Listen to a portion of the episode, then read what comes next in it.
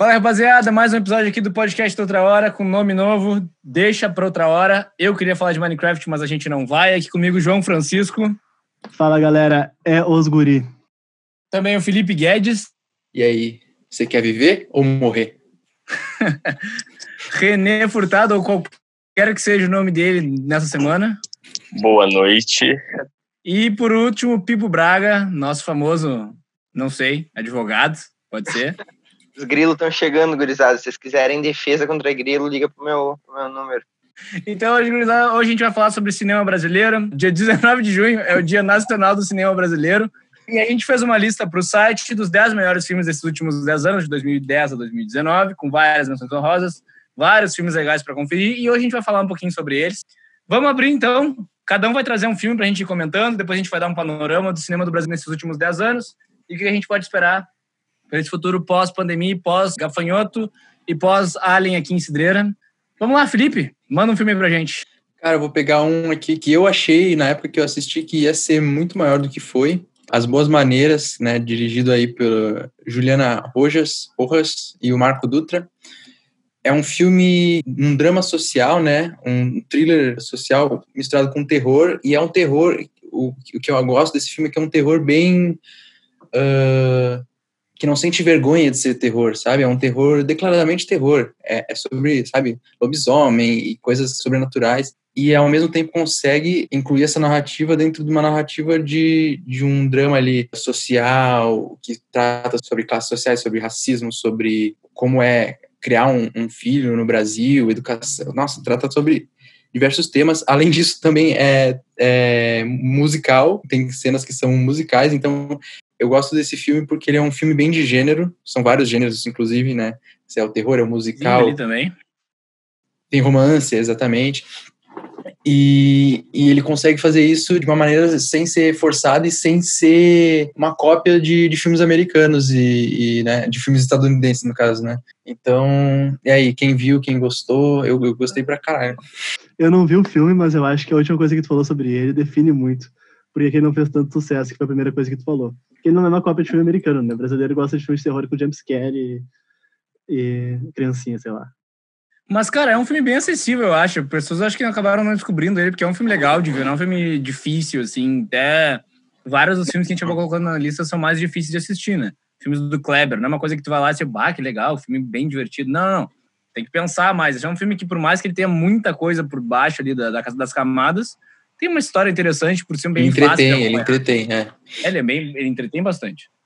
Mas enfim, Renê, manda um, um aí pra gente.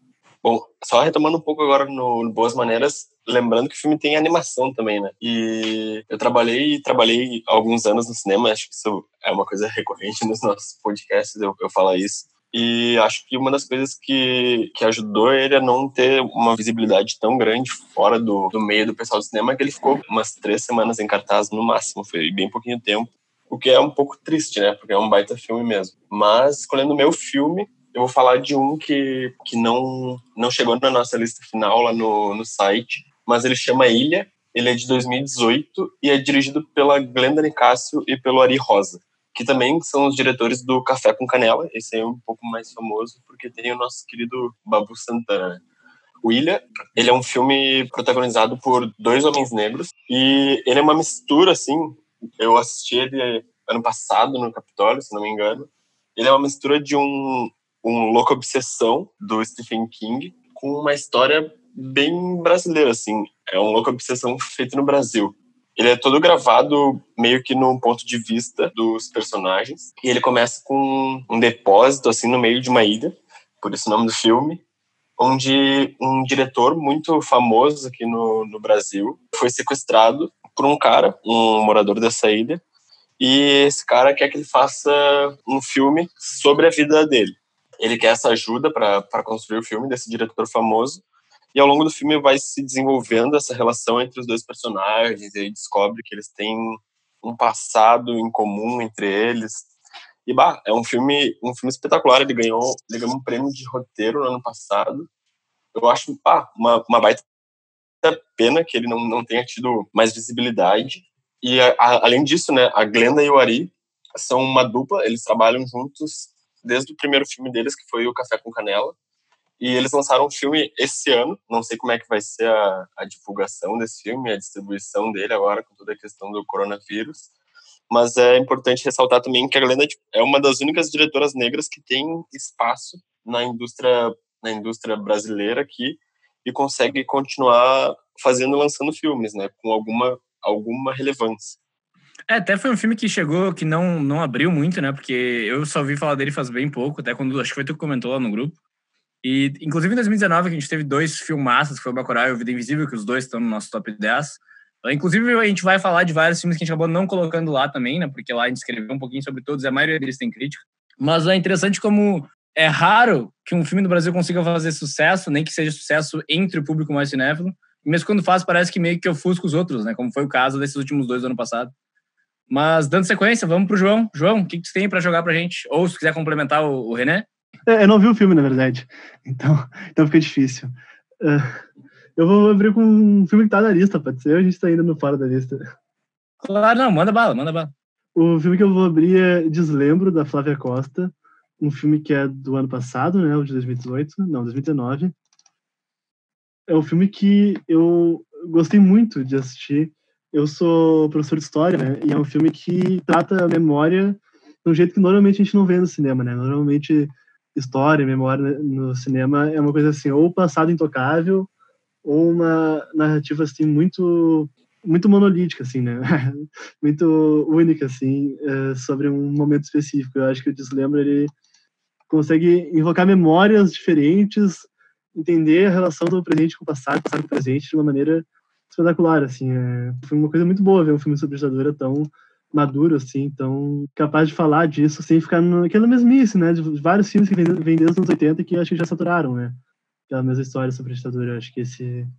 É, o, bom do, o legal do Deslembro, de diferente, eu acho que ele traz a perspectiva da, da, da menina, né, que é mais jovem, normalmente é o pessoal mais velho que tá na, na, nos movimentos, ela não, ela é uma menina comum, teoricamente. E o que eu mais gosto de Deslembro, acho que até o título, o título é muito bom, né, Deslembro é, é genial. Eu acho que esse filme tem uma rima temática com outro filme que eu, que eu gostei muito dessa década, que não entrou nem nos nossos destaques ali, que é o Rasa do Coração do Jorge Furtado. Eu acho que esses filmes juntos, eles, eles têm uma história muito legal, assim, dá, dá pra assistir os dois juntos, fica a dica aí, que vai, um complementa o outro.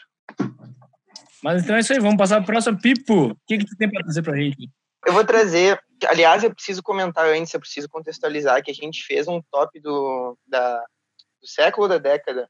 Da década da década, que não foi a hora, porque o Bernardo, a pessoa mais idiosincrática, do outra hora resolveu não postar, por N motivos. Shots fired também, né?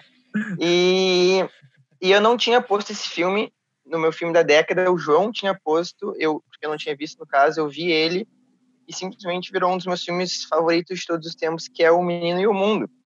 E é engraçado, né? Porque aqui no Brasil a gente tem um cinema muito forte, mas em questão de animação, o que, que a gente tem aí de filme? Galinha Pintadinha e Peixonauta, eu acho. Né? Em questão de animação, eu não conheço. Mas, enfim, sobre o Menino e o Mundo, já fazendo alusão à música do Emicida, né? Aos Olhos de uma Criança. Esse filme é exatamente... Essa música, na verdade, consegue, consegue fazer o público sentir exatamente assim, olhando esse filme, porque uh, ele consegue abordar várias coisas bem profundas de uma maneira bem precisa. O Ale Abreu, no caso, que é toda a questão de, de lembranças, de, de, musicalidade, de inocência, quanto a gente ainda tem ela, e como a gente vai perdendo isso conforme a gente vai ver o mundo. E foi uma experiência bem profunda, bem, bem complicada para mim, eu chorei bastante depois. Mas, mas é, é algo que a gente. E, aliás, é muito melhor do que Divertidamente, onde perdeu o Oscar de 2016, né? Mas realmente. João? Uh, só para complementar, então, para não prolongar muito, o Menino Mundo é uma experiência, até em questão visual, assim, os traços que parecem rascunho, às vezes, bem, bem diferente do que a gente tem hoje em dia em qualquer outra animação. Eu acho que vale a pena para qualquer fã de, de cinema e tanto entusiasta de animação pegar e parar e ver os 79 minutinhos que tem esse filme que é muito especial. Que está na nossa lista, no caso. Perfeito. Eu, eu, eu boto, em, eu assino embaixo qualquer animação melhor do que divertidamente, mas hoje não é dia de falar de filme, de filme da Terra do Trump. Então, outro dia a gente briga com o João por causa disso. Mas então, gurizada, vou deixar um filme aqui, que ele tá no nosso top 10, por um bom tempo, até que a gente conversou e decidiu que os palhaços estavam bem representados, então a gente tirou, no caso, o bingo, né? acabou ficando o palhaço, em homenagem ao João aí, em homenagem a todo mundo pode. Uh, então o Bingo ficou de fora, cara. O Bingo é um filmaço, né? Um filme que, como eu sempre digo, o Bingo é Coringa antes do Coringa, né? Quase a mesma história. O Vladimir Brista tá melhor que o Joaquim Phoenix, foi mal quem discorda aí, mas é verdade. E é um filme muito legal, de um personagem que foi muito popular no Brasil e que fala muito sobre a sobre o humor brasileiro, né? Porque o que eu mais gosto do Bingo é como as piadas lá nos Estados Unidos não funcionam para as crianças daqui, porque as crianças daqui têm uma vida muito mais preparada para esse tipo de, de mundo crescido do que lá nos Estados Unidos. Então é um filme que mostra essa mudança de, legal assim das culturas e com uma atuação, como eu já falei, excepcional do Vladimir Brista, que ganhou o prêmio no cinema brasileiro. E é um filme que vale muito a pena conferir. Quem gostou de Coringa vai ver que existe um Coringa bem melhor e falado em português. E tem, e tem a Gretchen, né? E tem a Gretchen. é muito melhor que Coringa, não é nenhum mérito, aliás, né? É, não, não é, não é nenhum mérito, isso é verdade. Pois é, outra hora eu Coringa. Mas já que a gente está concordando bastante aqui, eu vou trazer um filme que dois de nós somos detratores e o resto ama bastante. É o famoso e muito aclamado Que Horas Ela Volta. Justamente aclamado, just, ele tem motivo para ser aclamado, tem todo o direito de ser aclamado e, e, não foi aclamado o suficiente pela qualidade desse filme maravilhoso que ele é. E, e aí eu deixo a minha defesa. Eu assino como relator. Eu, eu, eu gosto de vocês, vou deixar vocês terminarem, mas é o seguinte, uh, ficou em segundo lugar na nossa lista, inclusive, atrás só de Bacurau. Mas é um filme que eu acho, cara, bem superestimado. Eu gosto dele, acho um filme bom. Acho que a Regina Casé tá bem. Apesar de que ela tá interpretando o, o, exato oposto do ser humano que ela é, né? O que é uma coisa que me deixa bastante incomodado. Mas a maioria das cenas eu acho muito na cara. Tipo, a família mexendo no celular, todo mundo na mesa. Ah, tá, eles não se dão bem. E daí eu acho aquela guria muito chatinha, cara. Ela é muito mal educada. Bah, não, não consigo me animar. Não, isso aí, não, isso aí é a tua interpretação, é uma coisa que ela busca até, eu acho, a diretora é a Ana Mulaert, que é, ela tá agindo, na verdade, de uma maneira muito comum, assim, como uma jovem comum, e tipo, por ela ser a filha da empregada, os pais ali, os pais do, os donos da casa lá, tratam ela como como a, como a filha da empregada e, e acham interpretam isso como uma má educação. E eu acho que não é uma má educação, ela tá ali sendo quem ela é, sei lá, tipo, inclusive, tipo, outras coisas que eu vejo no filme que passam muito mais do limite. Por exemplo, o cara pedindo ela em casamento, tipo, no meio do, do nada, assim. E essas coisas, para mim, são muito piores, tipo, enfim, vai lá, vai lá. Alguém me ajuda aí.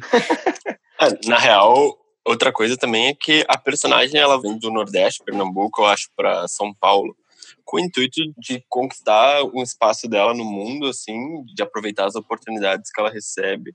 E basicamente tudo que ela faz naquela casa são as pessoas oferecendo para ela e a visão da mãe dela, que é a Regina Casé, de que ela não deveria aceitar isso. Mas a, a, missão dela, pessoal, assim, da personagem, é, é de conquistar o espaço, tipo, de não, não perder as oportunidades que aparecem para ela.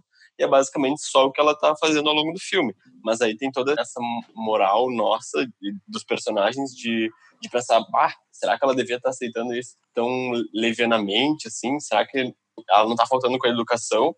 Tipo assim, ah, tomar sorvete na mesa, umas coisas assim. Né? Exato. Né? Tipo, ah, vou, vou dormir no quarto de hóspedes para não dormir no quarto no quartinho da empregada com a minha mãe. Em nenhum momento ela tá ultrapassando uma linha assim. Ela tá só jogando verde para colher maduro e, e, o pessoal vai aceitando. E aí fica aberto pro, pro espectador mesmo fazer uma análise bem subjetiva sobre aquela, aquela situação. É, eu acho, além disso, que eu concordo com tudo que vocês falaram, que é um filme que é muito bem dirigido, né? As imagens dele, para mim, todas uhum. ficam muito marcadas, né? Na piscina, no, uhum. no apartamento da Regina Casé, muitas imagens. Eu assisti, eu assisti poucas vezes esse filme, acho que umas duas vezes só. Mas as imagens estão muito presentes na minha cabeça, assim.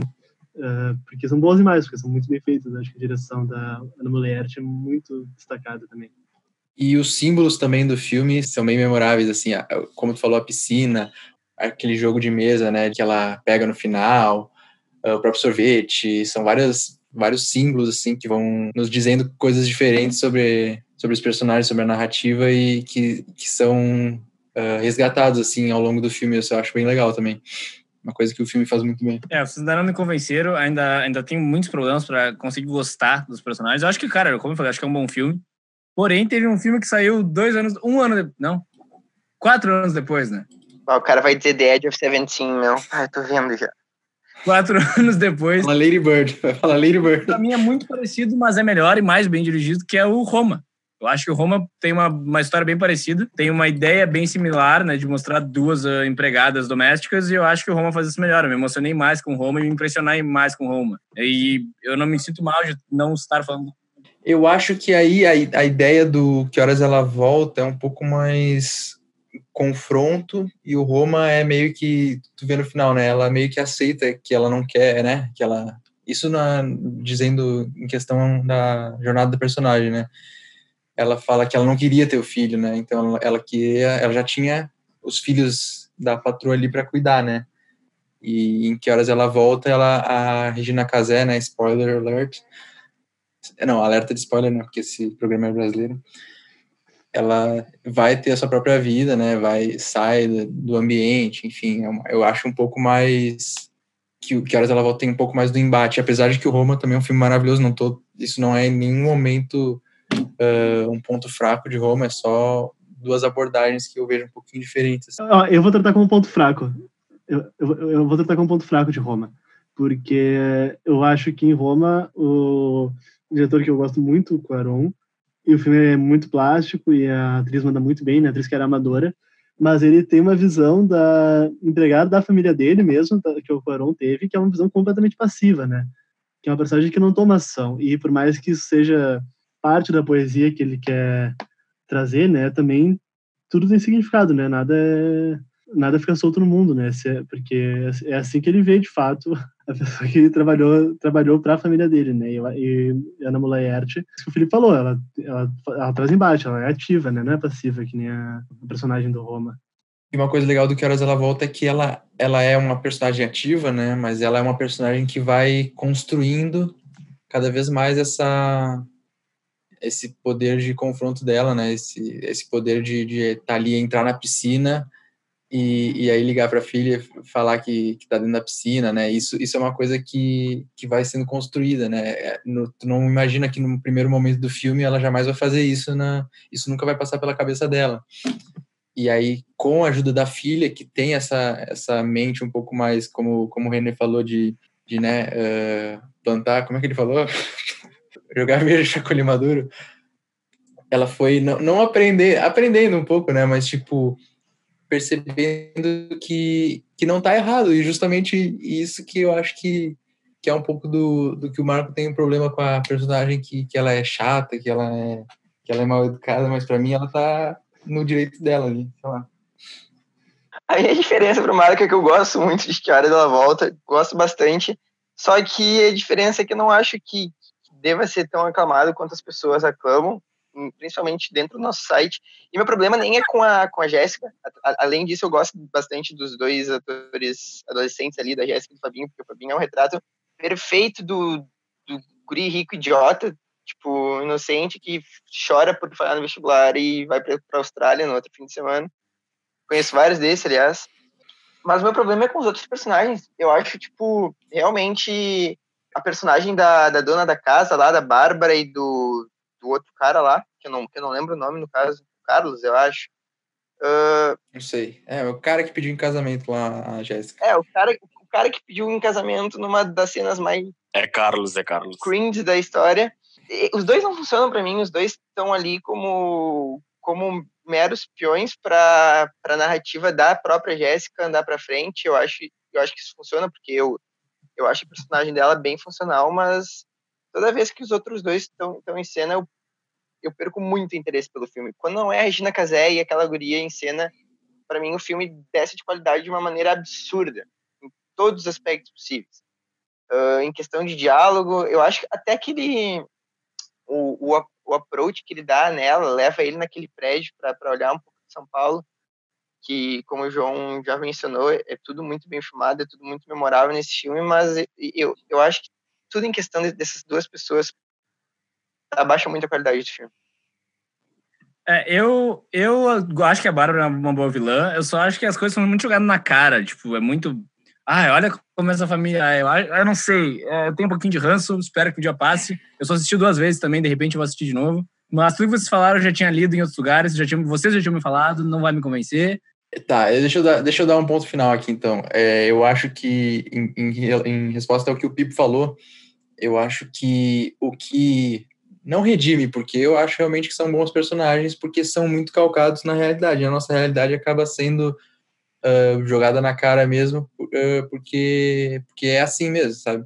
Mas o que poderia redimir eles, para quem não gostou deles, não, não em questão de moralidade, mas em questão de construção de personagem, é, que eles têm umas peculiaridades que, que deixam eles estranhos, assim, tipo, por exemplo, a, a mãe, muitas vezes ela, Bárbara, né, a mãe do Fabinho, muitas vezes ela mostra um, um ciúme direcionado à Regina Casé por causa do filho, e, e, isso é uma coisa que não, não precisava, assim, ter na narrativa, mas que, que acho que agrega pro personagem dela, sabe? O, o Carlos tem essa, essa relação com a, com a Jéssica lá, que ele vê nela uma, sei lá, uma, uma fuga da, da sua vida monótona, sei lá o que, que ele acha que ela que ele fala né, quando pede ela em casamento, que também é uma coisa que traz uma peculiaridade dele ali, uma coisa bizarra, mas uma coisa que, que constrói um pouco do personagem que ele é, sabe, meio ele é quieto ali, ele é meio ah, cabisbaixo, mas ele quer desesperadamente fugir daquela vida, só que pelo jeito mais errado possível. Enfim, eu acho que tem coisas uh, que válidas, bastante coisas válidas nos personagens ali, umas, umas peculiaridades neles. Vamos para o próximo, então. Mas antes da gente seguir, gurizada, o Felipe vai contar uma história aqui para nós, muito importante, do cinema brasileiro. Ele encontrou um ícone. Felipe, manda para nós aí. Então, cara, eu tava saindo de uma festa, e sabe quando tu sai da festa, tu vai direto pro Mac, né, com, com a galera, assim, comer, né, uh, repor as energias, e quem eu encontro lá? O Cebolinha da Turma da Mônica Laços. E aí simplesmente tem uma. Tipo, porque essa era uma festa grande, tá ligado? E aí tinha, tipo, sei lá, um, uma galera de 20 jovens rodeando a Cebolinha, tirando foto com ele, pedindo foto, tudo com, com braço é, cheio de canetinha, um monte de coisa na cara, tipo, Cebolinha ali, tipo, com uma maior cara de o que tá acontecendo. Traumatizado aqui. vamos, vamos dar nome aos bois, do o, o nosso Cebolinha, ator Kevin Vecchiato, um ícone. Um ícone em ascensão. Exatamente. E aí, aí ele virou uma piada interna, tá ligado? A gente seguiu ele no Instagram, todo post que tem dele a gente manda no grupo e começa a discutir. É muito engraçado. Mas vamos seguir, vamos, vamos puxar Kleber Mendonça agora, porque o querido tem três filmes no nosso top 10. João, manda bala. João Kleber! ah, tudo para tudo. Ah, eu vou de Bacurau. Eu amo Aquarius, eu amo uh, Som ao Redor. Mas Bacurau, é, pra mim, é, é a obra máxima do cinema brasileiro da década. Não... Atenção, atenção. Ele, é a obra máxima do cinema brasileiro da década, ele deu oito na crítica, gurizada. Melhor filme da década pra ele, ele deu oito na crítica. Pode seguir, João. Não, é porque não só pela qualidade do filme, que eu gosto muito, eu sei que tem gente que questiona, assim, né? Mais a parte técnica e tal. Mas é que pra mim ele é, tipo, ele foi lançado em um momento político muito importante da, da história do Brasil e ele se relaciona com essa história, né? Ele se relaciona com o Brasil, assim. Encaixou. É, ele, é um filme que faz muito sentido, assim. tipo, a verdade é que é um filme que tu olha e pensa, ah, isso aí, na real, faz sentido. É, tipo, que é, o, que é o mínimo que todos os filmes deveriam fazer, na verdade, né? Sim, mas eu tô ligado, é, exatamente. Meu, eu tenho, eu tenho uma questão com Bacurau porque eu acho que ele vai, vai virar um filme datado, assim, entre a trilogia que o Kleber Mendonça lançou até o momento, os três filmes dele, acho que Bacurau é o mais provável a se, a se datar. Acho que o Estão ao Redor e, e, o, e o Aquário são filmes que, que vão continuar relevantes assim na questão da narrativa deles. Óbvio que, que a, nossa, a nossa situação política e, e social por algum tempo ainda vai se sustentar num, num cenário que, que lembre Bacurau, mas eu acho que é um filme que tende a, a perder um pouco assim da, da sensação de impacto que ele teve quando quando tu assiste ele pela primeira vez assim ou pela segunda vez no cinema e tal. Eu discordo de ti porque apesar de que eu gosto mais do Aquarius do São Redora, o Cidade de Deus é bem parecido e continua atual até hoje. Eu não acho que vai envelhecer mal assim. Eu acho que o, talvez o René esteja falando porque Bacurau é um filme que que ele é uma distopia, né? Ele é uma mais uh, eu não sei agora se o som ao redor é um pouco no futuro ou não, acho que não, não tem nada a ver. Mas Não é, não é. Não é, né? Mas tipo, o Bacurau ele realmente se se propõe a fazer, né, uma coisa mais pouco futurística, né, tipo um Black Mirror ali. Mas nesse sentido, talvez ah, possa ficar datado porque, sei lá, não teve um ataque de drones nessa época no Brasil, não teve uma caça, mas tipo, eu acho que em, em sentido do, do grande jogo, assim, do grande do, da grande mensagem de Bacurau, assim, de deixar de enfrentar e de colocar os teus os teus opressores debaixo da terra, assim, sei lá, e deixar eles esquecidos, né? Tentar sempre lutar contra isso. Eu acho que essa mensagem vai ficar por mais tempo, assim, bastante tempo. Complementando que Bacurau é o meu favorito do, dos três da trilogia. Não é uma trilogia, não, mas do Kleber.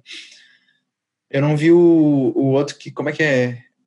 Como é que é o outro filme do Kleber Mendonça? Aquários e Som ao Redor. Não, mas tem mais um. Recife Frio, você pá. Recife Frio, é um, isso aí, é um eu não curta. vi esse. Ah, não, que é um curta, né? É um curta. Ah, é um curta? É, ele tem ah, mais tá. alguns É, eu não sabia. É muito massa o Recife Frio, é excepcional mesmo.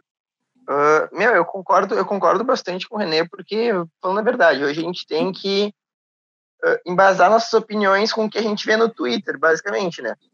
Para todo militante de Twitter, Bacurau foi algo extremamente revolucionário. A gente pode falar isso, com toda certeza. Pra tipo, todo cara que foi ver 11 vezes, cada vez com uma mulher diferente. Eu, exatamente. Foi é, é, é o Magnus Opus do cinema brasileiro, então assim, ó. Eu acho que vai ser um filme datado também. Eu acho que espero eu que, se o mais breve possível, mas assim que a gente estabilizar mais nosso cenário político para para algum bem social, a gente eu, eu acho que, que em relação aos outros dois como como obra em questão de cinema, falando assim, eu acho que Bacurau perde força em relação. Enfim, eu acho que justamente para a temática ser algo mais amplo, mais, mais panorâmico até do que, do que Bacurau. Bacurau é algo muito, muito pontual. É uma, é uma crítica muito pontual, né? Ao meu ver, pelo menos. E, e aí eu concordo, acabo concordando com ele. Pois é, eu, o meu favorito é o Aquarius. Eu amo os três, né? Eu acho que Bacurau... Eu não sei se eu não fiquei um pouquinho do contra, porque todo mundo amou muito, e eu sou um pouquinho do contra às vezes. Mas, cara, se tivesse todos os filmes do Brasil na década e tivesse que escolher um pra mandar pro Oscar, por exemplo, eu mandaria Bacurau, eu acho. Porque eu acho que é o filme mais brasileiro, assim, que a gente teve, sabe? Que, que mais mostra a força do nosso, no força do nosso cinema. Eu escolheria fácil o Bacurau. E até deveria ter sido na frente do, de A Vida. Invisível, que já vou aqui também é um filmaço, que eu até gosto mais até do que eu gosto de Bacurau. Mas Bacurau era um candidato melhor. Eu, eu sinceramente acho que Bacurau poderia ter brigado com Parasita no passado. Entendeu? Dado, ca- caso ficasse popular lá nos Estados Unidos, mas infelizmente acabou não sendo escolhido. E a gente espera que o Kleber um dia consiga mandar algum filme como representante oficial, né? É, eu acho que teria brigado e perdido, mas teria brigado. Tipo, é, é, inter- é interessante colocar isso porque Bacurau ganhou o prêmio em Cannes também, né? Assim como Parasita. Então, acho que te- tem essa questão do Oscar, que, que é, é mais difícil des- dos filmes não estadunidenses ah, ganharem alguma relevância, ainda mais os que não são falados em língua inglesa. Mas fora, fora desse circuito, não só em Cannes, em outros grandes festivais, Bacurau teve um impacto forte, sim. Mas, eu, reforçando, eu acho que era uma questão bem de momento. Claro que esse momento pode se estender, tipo, a questão do Cidade de Deus, que o Marco coloca, não é como se a realidade tivesse se alterado muito. E eu acho que, assim, pelos próximos alguns anos, a realidade que, que o Bacurau tenta trabalhar não vai se alterar tanto, mas em algum momento isso vai mudar e acho que o filme perde essa- força que ele teve. Eu não sei, porque tá, os filmes lá do Terra em Trânsito, Deus e Diabo da Terra do Sol, eles são bem específicos no momento que eles foram lançados e são as obras mais referenciadas do, cinema brasileiro, né? Talvez, assim, popularmente perca, mas eu acho que poucos filmes, né, so- sobrevivem assim no popular, mas eu acho que enquanto cinema brasileiro vai, vai ser por anos, assim, uma referência. Porque até o João talvez possa falar até melhor disso que eu, mas estudar cinema também é estudar história, né? Então, quem realmente se, se preocupa em ver, ah, quando foi lançado, eh, o que estava acontecendo na época, vai acabar entendendo também a força do Bacurau e, e o impacto que ele teve hoje. Até se for, sei lá, os nossos filhos, assim, no futuro, eu acho que tem, assim, a chance de, de continuar bastante relevante, assim, e principalmente por esse sen- sentimento de comunidade que eu acho que a gente vê em Bacurau, que é uma coisa que eu acho que acabou se perdendo um pouco, porque a gente, como um país assim, a gente já está foda-se, tá ligado? Tipo, foda-se, eu não confio mais ninguém nesse porra de país, tá ligado? Olha o que aconteceu, olha como a gente tá. Mas no Bacurau a gente vê que, pô, se, se a gente tem um, uma comunidade disposta a, a, lutar ali e tal, e, e unida a mesma causa, isso é tipo uma coisa meio que universal, não tem época. Enfim, acho que ah, agora a gente podia ir para a Vida Invisível, que o Marco tava falando, né? Que é outro essencial, assim. Eu gosto de destacar as três atrizes e principalmente, é claro, Fernanda Montenegro. Mas é um filme, assim, um melodrama que não tem medo de ser melodrama e que é, cara, eu vi duas vezes e as duas vezes eu me emocionei muito. Meu, bah. Eu ainda não criei coragem para ver a segunda vez. Eu, eu, não, eu não revi, mas a primeira vez eu fui pro cinema assistir o filme pensando assim, ó, que porra é essa que tirou o Bacurau do Oscar? O que que, é, que, que, que, que esse filme tem qual foi o impacto que ele, que ele teve nos espectadores. Porque Gregório do Vivier criou o Bacurau, né, meu? como? Como um filme com Gregório do Vivier barrou a entrada de Bacurau no Oscar? É que é bunda do Gregório do Vivier. E eu fui pensando... É, foi, foi, foi isso que tirou o Bacurau do Oscar pra mim, na minha opinião. Foi a bunda do Gregório do Vivier. Foi, fui pensando, impossível esse filme me impactar mais do que Bacurau impactou. E eu saí do cinema mais impactado do que quando eu assisti Bacurau acho que A Vida Invisível foi não só o melhor filme do Brasil no ano passado, como um dos três melhores filmes no, no mundo no ano passado. Eu, bah, eu preciso ler o livro, na real. Sei que é, muitos do grupo aqui são contra a leitura de livros, mas, mas eu, eu acho que eu preciso dar uma olhada na, na obra mesmo. Para conseguir analisar melhor o histórico assim, do, do filme, a construção dele. Mas A Vida Invisível, para mim, é um dos melhores filmes nacionais da história mesmo. Eu, eu acho que, que o negócio que me pegou bastante da Vida Invisível e acho que é uma que faz boa parte das pessoas quebrarem no final, assim, né? Que, que é quando aparece Fernanda Montenegro e tudo mais. É que a gente vê aquilo, a gente vê aquele filme, aquela história se passando e a gente tá ali vivendo aquelas, aquelas duas histórias, né? Das irmãs separadas. E a gente tá vivendo muito intensamente aquilo, a gente tá muito dentro do filme e aí, quando chega, pula, dá aquele salto temporal, né, enorme, porque o filme vai dando saltos temporais ao longo do, da narrativa, mas no final dá aquele salto temporal enorme e já mostra ela idosa, velhinha, ela é a nossa avó, né, ela é a nossa bisavó.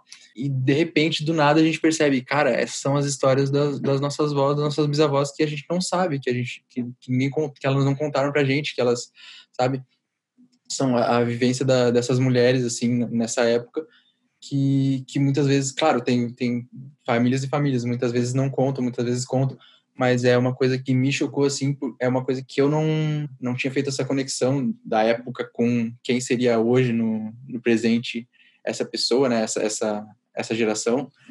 E aí, quando dá aquele salto temporal, meio que liga as duas coisas e a gente percebe, cara, essa história que está sendo contada é a história de milhões de mulheres do Brasil que, que, é, que são as nossas vozes, nossas bisavós, nossa família, que a gente às vezes nem conhece.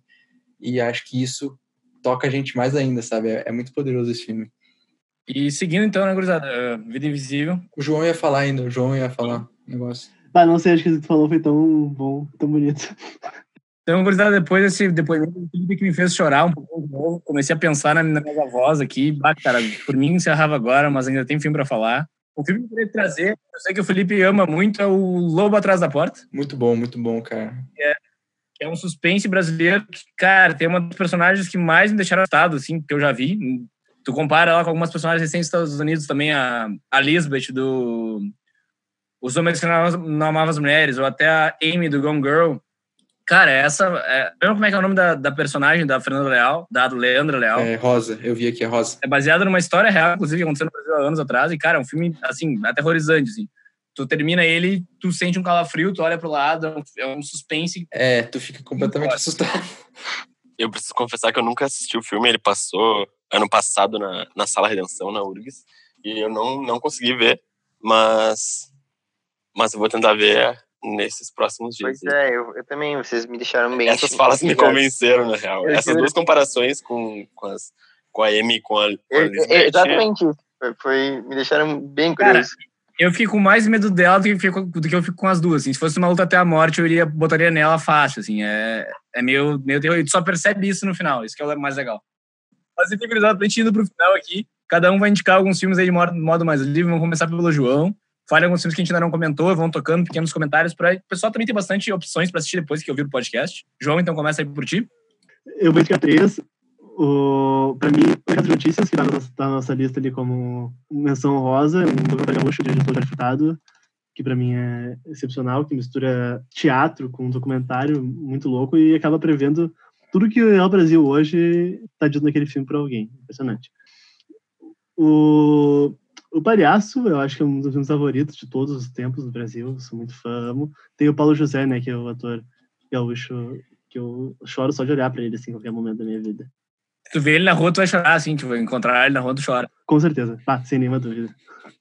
E um mais leve que é Colegas, né? Que é um filme de 2012 que... Ah, muito legal. E, que, que, que, os protagonistas têm, os, os atores, né, têm síndrome, Ah, muito têm síndrome de Down. É bem, bem bonito o filme, assim, bem querido, assim. O René é o cara dos filmes eh, pouco vistos. Vamos ver o que, que ele tem pra jogar aí. Eu ia falar exatamente isso. Vou, vou escolher quatro. Três são, são filmes low profile e um é um pouco mais, mais conhecido. Uh, eu vou começar com Como é Cruel Viver Assim, da diretora Júlia Rezende. Uh, esse é um filme de 2018 também. Ele tem um elenco bem, bem estrelado, na real. É, é a Fabiola Nascimento e o Marcelo Vale, os dois protagonistas. E ele é sobre um, um quarteto de, de conhecidos, não, não sei se, se a todo momento dá para chamar eles de amigos, que planejam um, um sequestro para conseguir juntar um dinheiro e conseguir melhorar a vida deles. É um filme assim, é uma uma comédia dramática assim, um humor bem ácido e uma trilha sonora muito boa. Esse filme uh, foi pouquíssimo falado assim nos, na época que saiu, mas para mim foi um filme bem impactante. Depois eu vou recomendar Tungstênio, que é um filme de 2018 também, que é com o Fabrício Boliveira e ele é um filme baseado num, num quadrinho brasileiro e ele tem uma, uma, uma narrativa assim bem rápida. Ah, Deixa eu, deixa eu confirmar o, quanto tempo de duração ele tem. Um- menos de uma hora e meia de filme, acho que uma hora e vinte. É uma narrativa muito muito bem trabalhada, assim. ela- o filme é muito intenso. É uma história bem bem simples, assim. se passa ao longo de um dia numa praia. Mas eu não posso falar muito, senão eu vou dar alguns spoilers. O terceiro filme é o Benzinho. Esse aí é um pouco mais famoso, passou na Globo recentemente, inclusive. Que acho que é o filme mais família, mais família talvez do que Minha Mãe é uma Peça, que passou no Brasil nos últimos anos. E acho que é uma história muito bonita, assim. É um filme que me impactou muito a primeira vez que eu, que eu assisti ele. Ah, quando eu reassisti também, o impacto veio. Tem a Karine Telles e o Otávio Miller, né, no estrelando o filme. A Karine é surpreendente, assim. Acho que ela assina o roteiro do filme também, mas como atriz, é, ela só se consolida nesse papel como um dos maiores nomes, assim, no, no cenário nacional nos últimos anos, nessa década, né, principalmente. Ela é braba. Ela é braba. Participa de três filmes que a gente falou aqui hoje, né? Isso é impressionante também. Sim. Pois é, exatamente. Curiosa. Ah, mais, mais que ela, só o Kleber Mendonça, que foi três filmes e um curto. Uhum. Mas, mas Benzinho aí entra na recomendação. E por último, é um filme que o título, ah, a, a princípio, não parece ser brasileiro, mas ele é brasileiro, se chama Los Silêncios. Ele se passa na, na Amazônia e segue o dia a dia de uma, de uma menina. E eles, eles passam tudo na fronteira, na verdade, entre, entre Brasil, Colômbia e Peru, ali na, na floresta amazônica, por isso o nome dele. Ele tem bastante influência da, daquela região ali na, na história. E é uma história que fala muito sobre a cultura da, da Amazônia, como as pessoas interagem com o espaço que elas vivem lá, como essa cultura ancestral afeta a vida da, das crianças e dos adultos. E o final do filme, ele é, acho que é uma das cenas mais bonitas que eu vi no cinema recentemente. Ah, me, me impactou bastante, assim. Ah, ele tem um plot twist no meio que, que é bem inesperado, mas quando tu, tu para para refletir sobre o filme, ele faz muito sentido. E então, ah, essa é a minha última recomendação, Los Silêncios, da Beatriz Saigner. Perfeito. Vamos então agora, Felipe Pipo, filme de vocês. Posso começar aqui? Eu vou em ordem cronológica. Arrumei aqui em ordem que foi lançado em 2011, um filme que dos mesmos diretores, da mesma dupla de diretores do primeiro filme que eu falei, lá Boas Maneiras, Trabalhar Cansa. É um filme sobre uma dona de uma loja, né, de uma, uma mercearia, assim, uma loja, que ela compra esse lugar e ela começa a reformar o lugar e coisas estranhas começam a acontecer, enfim.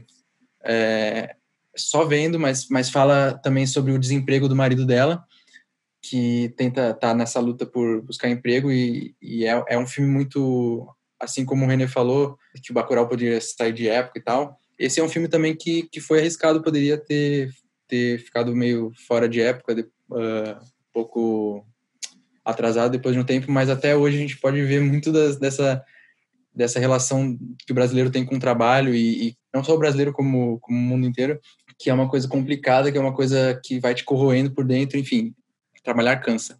Próximo, 2012, é, é Doméstica, um documentário que tem a própria premissa já acho que vai vender o filme que são sete adolescentes que são escolhidos que são escolhidos para filmarem durante uma semana as suas empregadas na casa. Então, através da visão deles, né, através da, da, câmera deles, eles vão filmando como é que é a rotina da empregada.